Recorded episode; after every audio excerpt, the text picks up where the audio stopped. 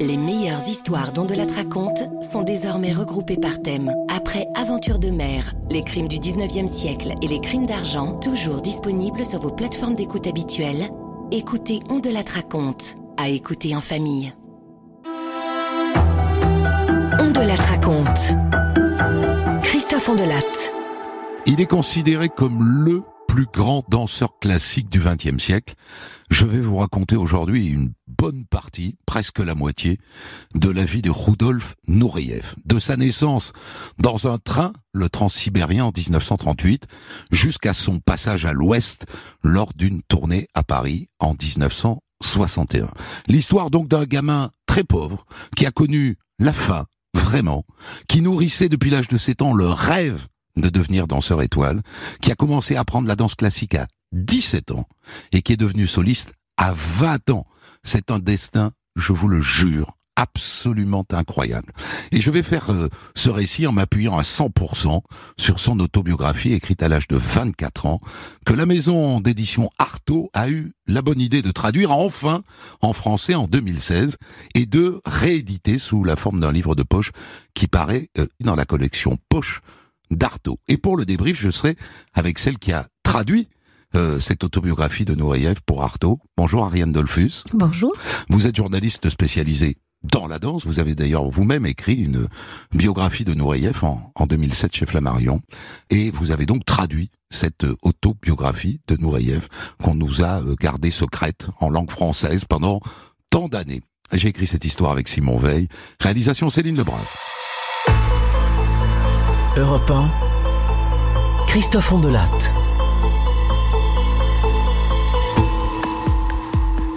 Il faut d'abord que je commence par vous dire où je suis né. Car ça n'est pas courant. Je suis né dans un train, figurez-vous, le 17 mars 1938. Ma mère allait rejoindre mon père à Vladivostok où il était militaire par le transsibérien et j'ai pointé le bout de mon nez au moment où le train frôlait le lac Baïkal à la hauteur d'Irkoutsk. À l'arrivée, mon père était bien content. Enfin garçon. Jusque-là, il n'y avait que des filles dans la famille. Trois filles. Être né dans un train. J'ai toujours pensé que c'était un signe. Je suis né en route. Je suis né entre deux. Je suis né apatride. J'étais fait pour être cosmopolite.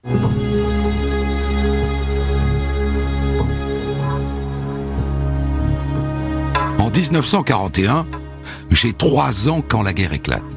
Mon père est mobilisé et ma mère se retrouve seule à Moscou avec quatre enfants sur les bras.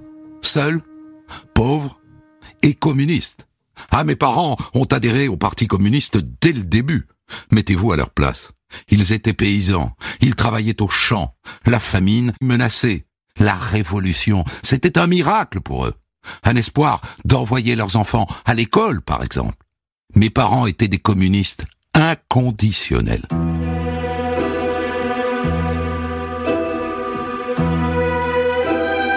La guerre éclate donc, et assez vite une bombe tombe sur notre maison. On est évacué et on nous envoie en Bashkirie, à mi-chemin entre Leningrad et la Sibérie, dans les montagnes de l'Oural.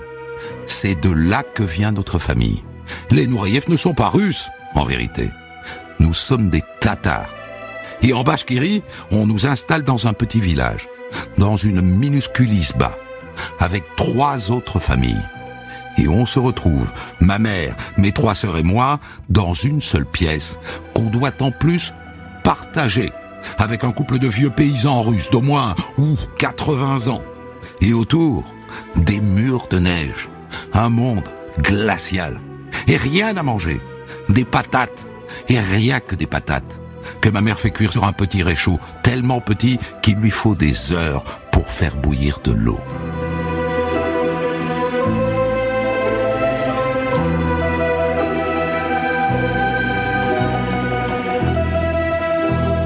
L'année d'après, on déménage dans la grande ville, Oufa, chez mon oncle, le frère de mon père. Et là, c'est pire, on se retrouve à trois familles dans neuf mètres carrés. Dix personnes dans cette pièce minuscule. C'est long. Les six mois d'hiver, sans soleil, sans lumière, enfermés dans cette pièce unique, et sans rien à manger. Ou presque.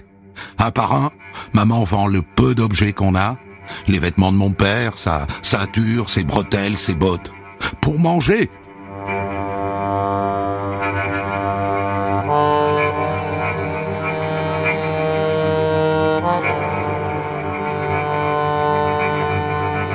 Soir, ma mère part chercher un peu de nourriture, dans de la famille, à 30 kilomètres de là.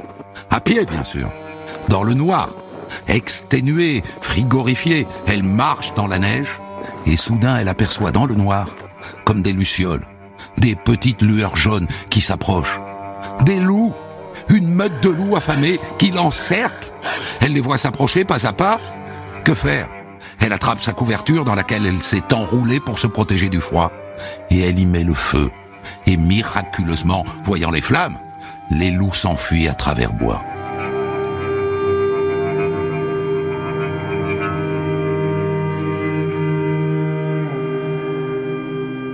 Voilà, voilà ce que je voulais vous raconter sur ma petite enfance. J'ai grandi dans un monde d'apocalypse, la faim, la peur de la mort. Il me faudra beaucoup, beaucoup de temps pour me remettre de cette impression d'horreur. Une seule chose m'a sauvé du noir dans ces années-là. La radio. Nous l'avions achetée à Moscou, elle nous a suivis dans notre petit village de Bashkiri. Je m'asseyais près du poste pendant des heures et j'écoutais de la musique, n'importe laquelle.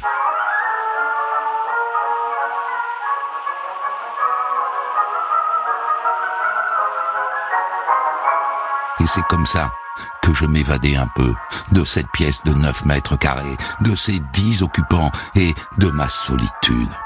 La musique, c'était mon ami, c'était ma seule amie. Je ne pouvais pas savoir que ces émotions allaient donner naissance à la grande passion de ma vie, la danse.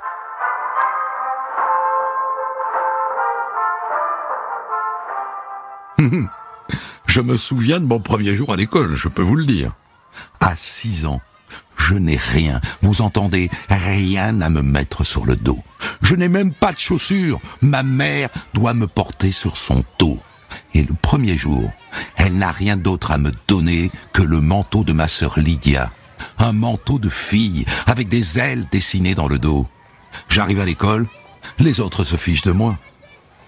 On a un clochard dans la classe On a un clochard dans la classe C'est la première fois de ma vie que je vois d'autres enfants. Et ils me rejettent. Ça va me laisser une angoisse. L'angoisse d'être tyrannisé.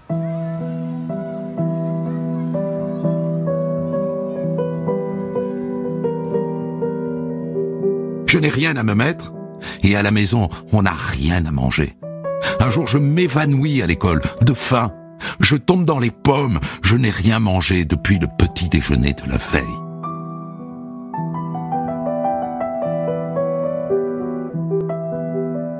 En revanche, j'aime tout de suite l'école, tout de suite, et je deviens assez vite le meilleur élève de la classe. Et un jour à l'école, je dois avoir 7 ans, la maîtresse m'apprend à danser sur de la musique folklorique. Oh, ça me plaît tout de suite. Je rentre à la maison. Maman Maman, regarde Et je chante et je danse tout l'après-midi. Et au fil du temps, les gens qui passent à la maison disent à ma mère Il a du talent, Rudy. Tu devrais l'envoyer à l'école du ballet de Leningrad. Et à chaque fois, ma mère hausse les épaules. Leningrad Pourquoi pas la Lune? Qui va payer? Et en attendant, notre petit groupe de danse folklorique gagne sa petite réputation. Et maintenant, on nous envoie dans les hôpitaux pour distraire les soldats de retour du front. Leningrad. Leningrad. Mon destin est tracé. Je veux aller à Leningrad. Je veux apprendre la danse. Et pour le nouvel an de mes 7 ans, je me souviendrai toute ma vie de ce jour-là. Ma mère achète une place pour un spectacle de ballet à l'Opéra National d'Oufa, la capitale de notre République de Bashkiri. Une place, avec l'intention de faire entrer toute la famille. On est là devant le théâtre, devant la porte, la foule grossit de minute en minute, et on pousse les portes, et elles s'effondrent. Et on rentre tous. Oh, que c'est beau. Les lumières douces, le, cristal des chandeliers, les vitres colorées, le velours, l'or. J'ai jamais vu ça. Jamais. C'est un rêve. C'est un envoûtement. Ce jour-là, je connais l'émotion la plus forte de toute ma vie. Je me sens appelé. Appelé comme un prêtre. Je veux être comme eux. Je veux être comme ces danseurs qui défient la loi de l'équilibre et de la gravité. Maintenant, je sais comment je veux vivre. Mais je ne sais pas comment faire.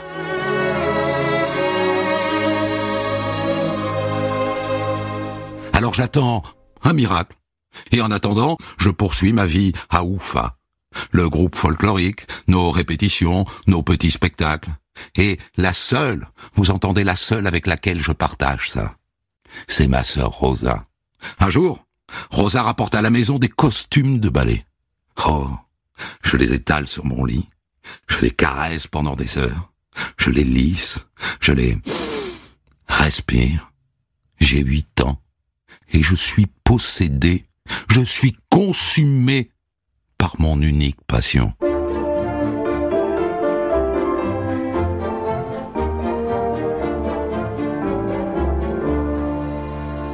Et en attendant, je voudrais apprendre le piano. Je le dis à mon père. Mais Rudy, le piano, c'est très difficile. Tu ferais mieux d'apprendre l'accordéon. C'est bien plus utile pour se rendre populaire dans les fêtes. Et donc Et donc je n'apprendrai pas le piano. Mais je peux m'asseoir devant et jouer quelques airs simples.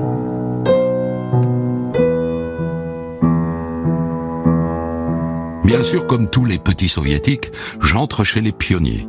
Des sortes de scouts, mais communistes.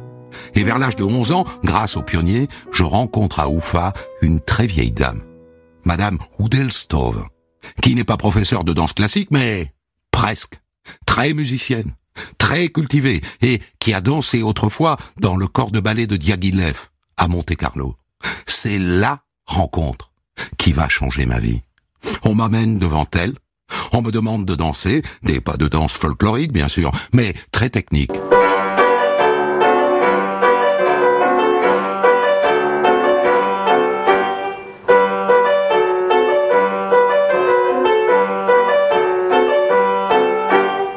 Petit, j'enseigne la danse aux enfants depuis plus de 50 ans.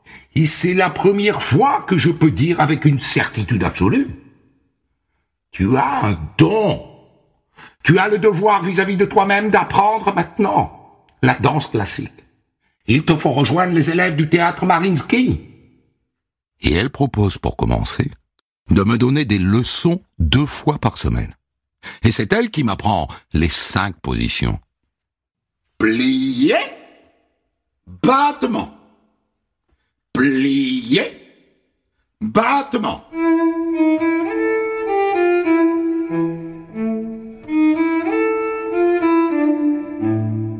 Au bout d'un an, elle pense qu'elle n'a plus rien à m'apprendre. Et elle me confie à l'une de ses amies, Elena Veitovich, une ancienne soliste du ballet Kirov de Leningrad. Et là, j'entends dire qu'il va y avoir une audition pour sélectionner les meilleurs jeunes danseurs de Bashkiri et les envoyer à Leningrad. J'ai été pris, mais mon père n'a pas voulu. Niet, Rudy. Niet, En vérité, ce n'est pas qu'il ne voulait pas. Hein. Il n'avait tout simplement pas les 200 roubles pour acheter un billet de train. Oufa, Leningrad.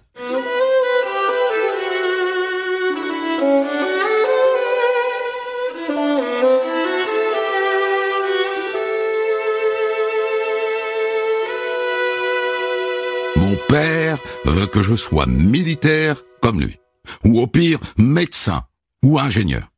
Il ne supporte pas d'avoir à la maison une ballerine, comme il dit, un efféminé. Il ne veut plus que je danse à la maison. J'ai 14 ans. Je me sens seul, désespéré. J'étouffe ici. Je suis obligé de me cacher pour danser. Et à l'école, ça ne va plus du tout.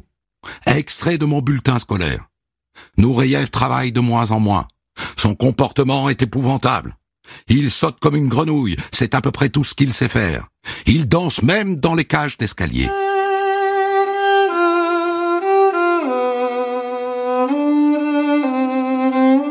Mais je m'entête et je finis par être embauché comme figurant à l'opéra d'Oufa.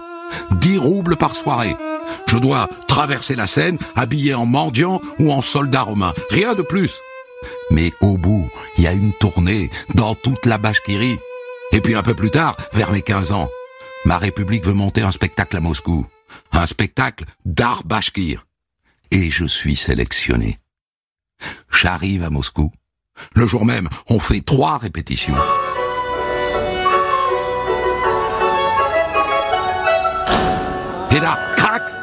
Crac, je me fais une entorse aux orteils. La cage venait de s'entr'ouvrir. Elle se referme. Une semaine plus tard, une amie m'obtient une audition chez un danseur du Bolchoï. Très bien.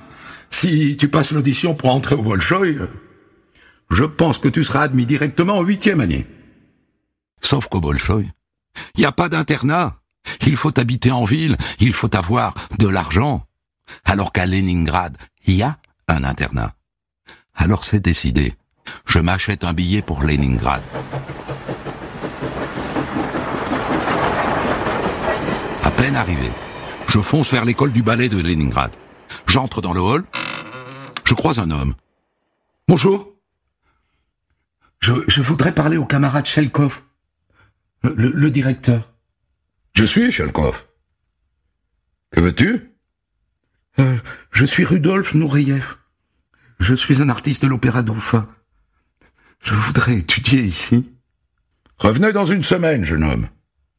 Il y a une audition. Une semaine plus tard, je me retrouve pour une audition face à la plus grande professeure de l'époque.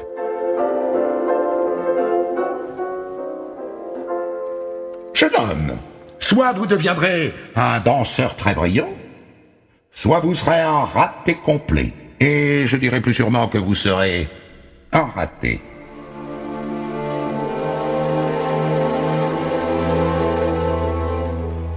Ça veut dire que je vais devoir travailler comme un fou. Mais c'est normal. Je n'ai suivi aucune formation classique. N'empêche qu'à 17 ans, en août 1955, j'entre à l'école du ballet de Leningrad avec une bourse, en internat, dans un dortoir de 20. 8 à 11 heures de travail par jour. De 8 à 10, histoire de l'art. De 10 à midi, littérature. Puis 2 heures de ballet classique. Puis 2 heures d'histoire de la danse et de la musique. Et puis encore 2 heures de danse. Le dîner. Et le soir, la possibilité d'assister aux répétitions des danseurs du ballet. Le directeur du ballet, Shelkov, a absolument tenu à m'avoir dans sa classe. Et dès le début, il n'a cherché qu'à m'humilier. Tu es ce qu'on appelle un bon à rien de province. Il a raison sur un point. J'ai du mal à m'intégrer dans cette école conservatrice. J'ai du mal avec la discipline. Et Shelkov finit par me confier à un autre professeur, Alexandre Pouchkine. Il faut que je vous lise le petit mot qui accompagne mon transfert. Je t'envoie un idiot obstiné, un sale gosse un peu simplé, qui ne connaît rien au ballet. Je te laisse en juger par toi-même. S'il continue dans cette voie, nous n'aurons pas d'autre alternative que de le mettre à la porte. Avec cette recommandation, il a fallu un peu de temps pour que Pouchkine s'intéresse à moi. Et les autres, les huit autres élèves de la classe, ne m'épargnent pas. Et regarde-toi, Nureyev. T'as pas de formation? T'as pas de technique? Ils ont raison. Je ne sais rien. Et à la fin de l'année, je ne suis pas sélectionné pour l'examen final. Mais en cachette, je prépare un pas de deux.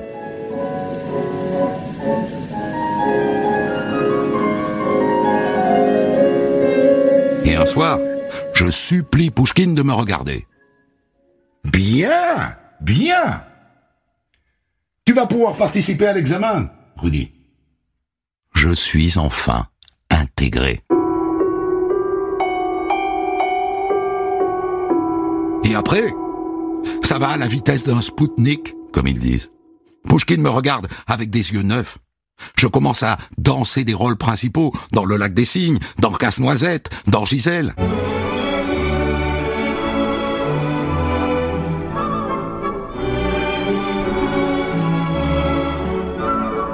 Je participe au concours de Moscou. Et à la fin, on vient me dire Tu nous as éblouis, Rudolf. Dans la foulée, on me propose deux places de soliste, l'une à Moscou, l'autre à Leningrad. Comment choisir? Je réfléchis un peu et je choisis Leningrad, le ballet Kirov, qui est moins rigide, qui est plus sophistiqué, qui est moins contrôlé que le ballet de Moscou. Vous vous rendez compte? J'ai 20 ans et je suis devenu soliste après trois ans de formation seulement. Après, ne croyez pas que je deviens un privilégié. Je vis dans un appartement communautaire, à huit dans une pièce, avec les machinaux et les chauffeurs du théâtre, sur des lits superposés.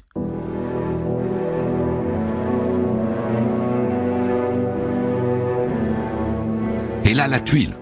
La veille d'un spectacle, je me blesse. Déchirure du ligament de la jambe droite. La catastrophe absolue. C'est la fin. Je n'ai plus qu'à mourir. On me déclare inapte à la danse pour deux ans. Eh bien, Pouchkine, mon grand professeur, me prend chez lui. Et sa femme me dorlote. Et en trois semaines, je suis sur pied. Un miracle.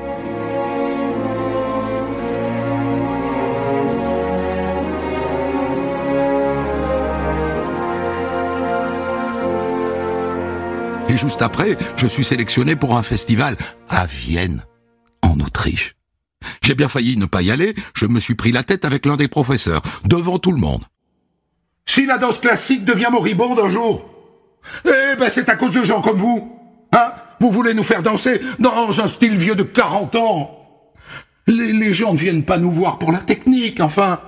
Ils viennent nous voir pour notre émotion. Je sais. Je ne suis pas assez collectif. Je suis individualiste. Et d'ailleurs, je n'adhère pas aux Komsomols, les jeunesses communistes. Je ne participe pas aux activités de groupe. Je n'ai pas d'amis.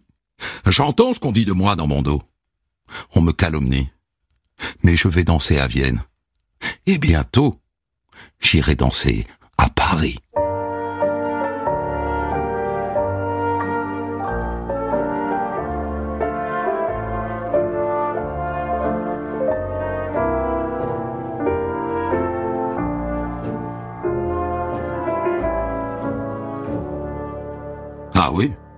Depuis mon retour de Vienne, on me suit. Les policiers me suivent dans la rue. Et je commets une grosse faute au regard des autorités. Un jour, des Américains viennent danser chez nous, à Leningrad. Et je vais dîner avec eux au restaurant. Fallait pas. Alors on m'exile. À Berlin-Est. Et je me retrouve à danser dans des cafés et des théâtres vétustes devant des gens à moitié sous. Et quand je rentre, on me laisse trois mois sans danser. Trois mois. Et après, on m'envoie dans le nord de la Russie, quasiment au pôle Nord. J'y vais. Mais le lendemain, je rentre. De moi-même. Insubordination. Vous devez obéir, Nouriev. Vous n'êtes plus autorisé à quitter le territoire. Vous n'irez plus danser à l'étranger.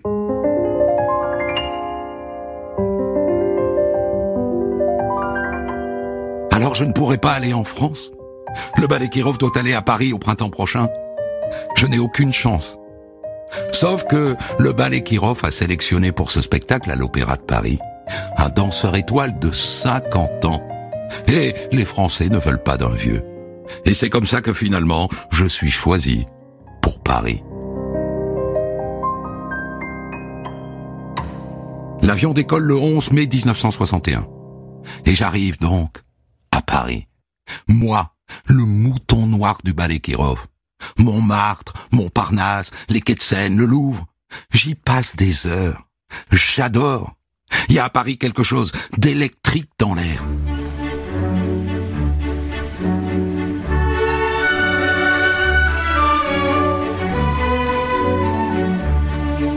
On met quelques jours à me faire danser le bayadère de Minkus. Et là-dessus, je tombe amoureux de Clara, une pelle brune. Les gardes-chiourmes du balai Kirov n'apprécient pas. Nous te demandons de cesser de voir cette fille. Sinon nous allons devoir te punir, Nouriev. On me réprimande comme un enfant. Ils n'attendent qu'une chose, que je commette une faute pour me renvoyer à Moscou. Et désormais, un sbire du ballet me suit pas à pas.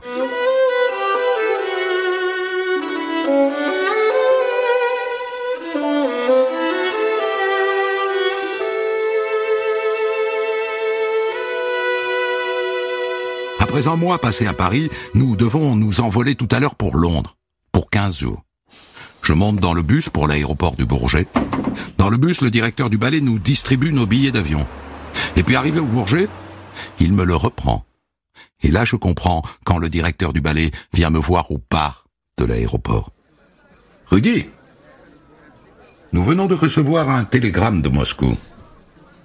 Tu dois danser demain au Kremlin. Tu n'iras pas à Londres. Tu vas prendre tout de suite un Tupolev pour Moscou. Il décolle dans deux heures.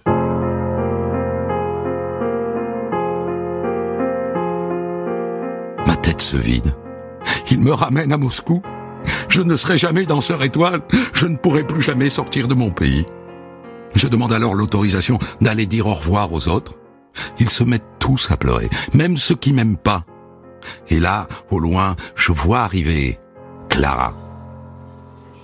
Clara J'ai pris ma décision Je la vois qui va alerter deux policiers français. Il y a un danseur russe là-bas. Il veut rester en France. Là-dessus, les autres s'envolent pour Londres. Clara réapparaît avec les deux policiers français. Et je me jette dans leurs bras. Je veux rester ici. Je, je veux rester ici. D'accord, d'accord, monsieur. Alors voilà la règle. Nous allons vous placer dans cette pièce, seul, pendant cinq minutes. Vous réfléchissez. Dans cette pièce, il y a deux portes. Si vous voulez rentrer en Russie, vous ouvrez cette porte-là. Elle donne sur la salle d'embarquement. Si vous voulez rester en France et formuler une demande d'asile, vous ouvrez cette porte-ci. Elle donne directement sur notre bureau. D'accord? Là-dessus, arrive un secrétaire de l'ambassade soviétique.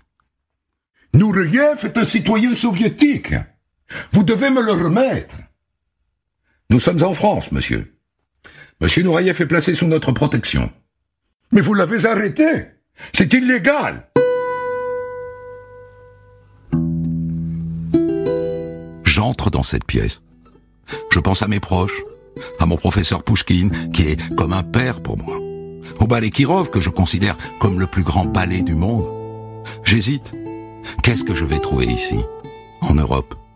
Et puis je me lève, et je vais ouvrir la porte qui donne sur le bureau des policiers. Je reste en France, et je commence ma nouvelle vie, nu, nu comme au premier jour de ma naissance.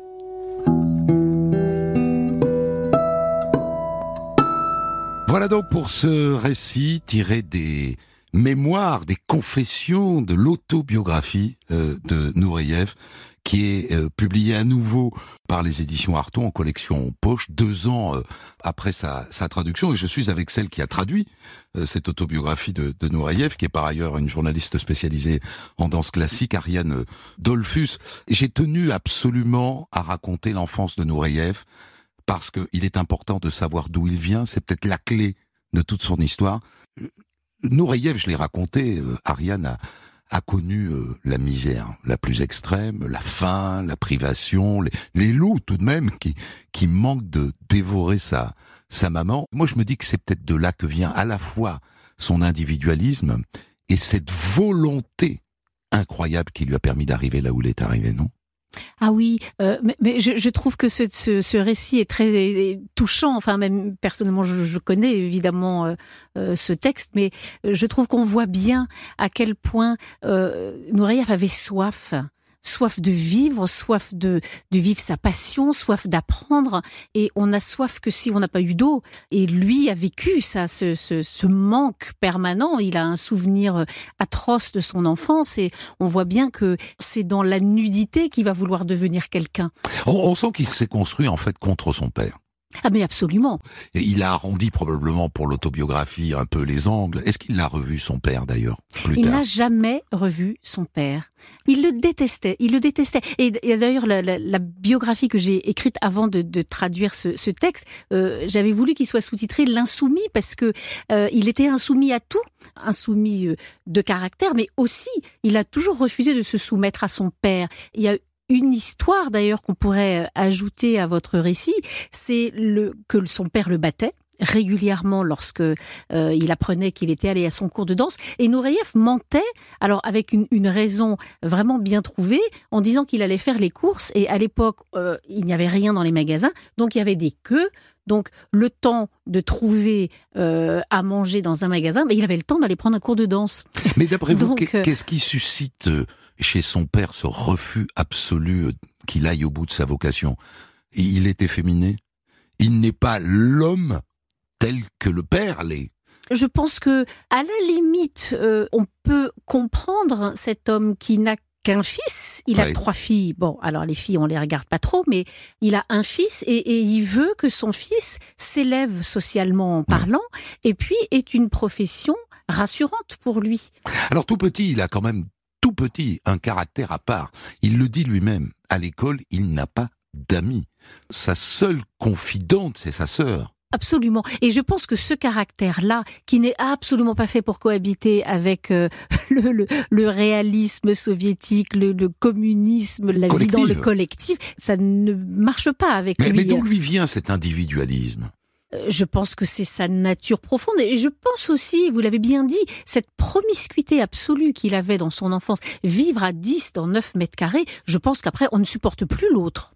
Et puis après, il y a son caractère, qui a été un défaut au départ, mais une formidable qualité pour foncer.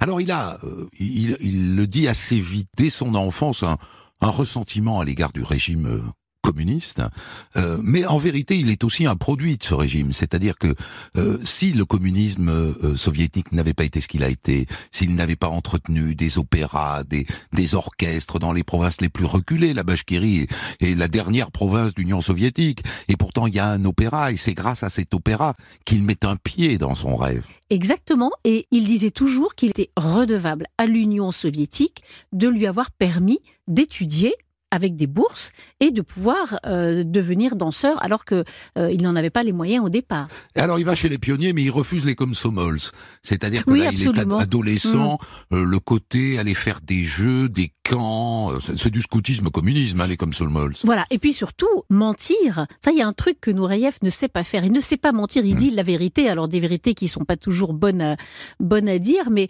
quand on est au komsomols, on doit dire oui en permanence à la pensée, euh, la pensée centralisée. Et lui, s'il pense non, eh ben, il va dire non. voilà, c'est ça. Ce qui est très moderne, mm. d'une certaine manière. Son entrée au ballet Kirov de Leningrad est très intéressante parce que il y a une, une ambivalence de ses professeurs dès le début.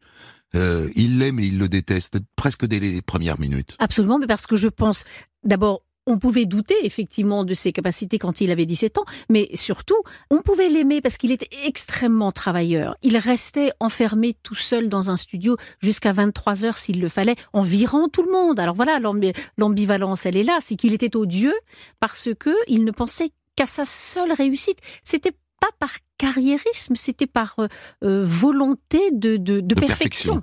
Voilà. Parlons de Pushkin, euh, qui est donc son maître, dont il, dit dans son autobiographie qu'il est comme son deuxième père, et on sent bien en vérité que c'est son premier père, c'est le seul à qui il reconnaît une paternité. Lui aussi, au, départ, il est ambigu, il, le prend, ce Nureyev euh, dont euh, euh lui dit c'est un nigo, tu verras, il y a rien à en tirer. Mais en même temps, il voit bien qu'il a du talent et il se dit que peut-être ça pourra le faire reluire un peu lui-même, non? Ah ben je crois qu'en fait, il ne le regarde pas, pas parce qu'il ne l'intéresse pas, mais au contraire, justement, parce qu'il comprend que c'est en affichant un pseudo euh, désintérêt pour lui que Nureyev va faire encore mieux pour le séduire. C'est très malin en fait. Hein. C'était un séducteur, donc il le laisse le séduire. Voilà, Hmm. exactement. Euh, D'ailleurs, comment Pouchkine a-t-il vécu son passage à l'Ouest, puisqu'on parle de Très Pouchkine? mal, très très mal. D'ailleurs, il pense à lui, hein, à l'aéroport Oui, de Bourget. absolument. Il le dit. hein, il pense à, il pense à ses parents, il pense à sa, sa, sa copine euh, Tamara, et avec qui il prenait beaucoup de photos et qui s'entendait très bien. Et puis il pense à son professeur. hein, Oui, Mhm. oui. Vous, vous venez de parler de, de Tamara, j'en ai pas parlé dans mon récit, ça c'est son amour euh, euh, à Leningrad. Euh, et puis à- On ne sait pas hein, si s'aimait-il ou non. Ça, Ben, lui- elle-même, elle, n'en parle pas hein, quand elle. elle Bon, elle- disons la vérité, Nureyev était homosexuel.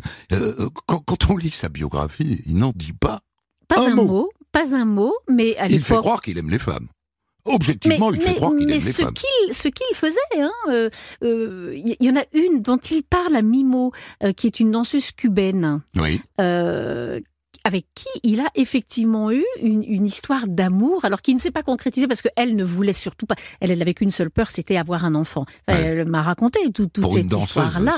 Voilà, à l'époque, c'était absolument impossible dans les années 50. Et ils ont eu une histoire d'amour euh, Platonique. platonique extraordinaire, extraordinaire. Et elle, elle était géniale cette fille. Elle était, elle était différente. Elle était cubaine, elle était drôle, elle était. euh, et, et, et il l'a, quand elle est repartie à Cuba, il l'a suivie en train jusqu'à Moscou.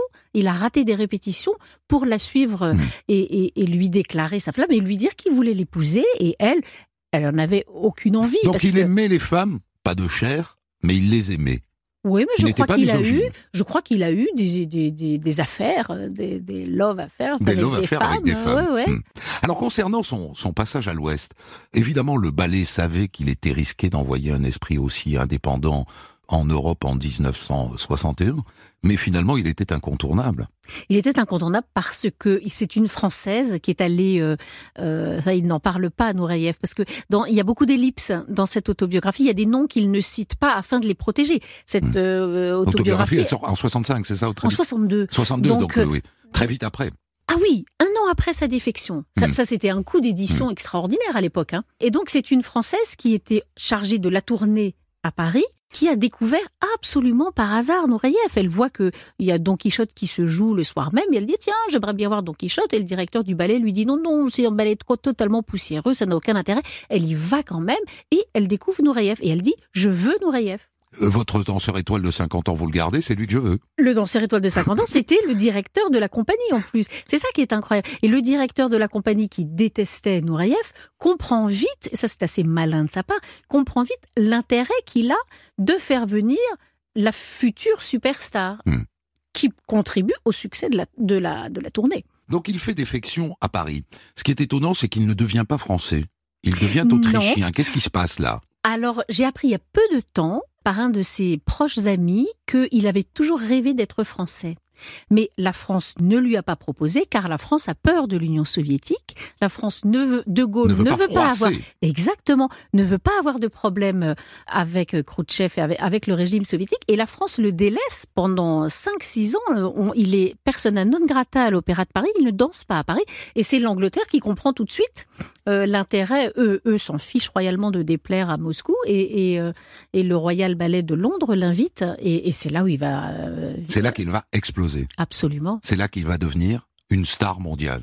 Et Tout il aurait fait. pu le devenir chez nous en France Il aurait pu le devenir chez nous. Alors on s'est rattrapé bien des années plus tard. en- 83, hein, c'est ça. C'est Jack ça. Lang qui le fait venir. C'est ça, c'est Jack Lang qui a eu cette idée géniale de proposer, euh, euh, sitôt euh, Mitterrand élu, président de la République, il lui propose de faire venir euh, Nureyev comme à la direction du ballet de l'Opéra de Paris. Donc on s'est un peu, euh, On s'est rattrapé, on quoi. s'est rattrapé, ouais, tout à Hmm. fait. Est-ce qu'il a été un bon euh, directeur de l'Opéra de Paris? Il y a débat là-dessus parce que est-ce qu'on est un bon directeur quand on est à ce point individualiste, égocentrique, centré sur soi-même. Alors ça a été très dur, mais finalement, c'est ce caractère-là qu'il a su insuffler à ses danseurs. Alors il fallait juste adhérer à la méthode.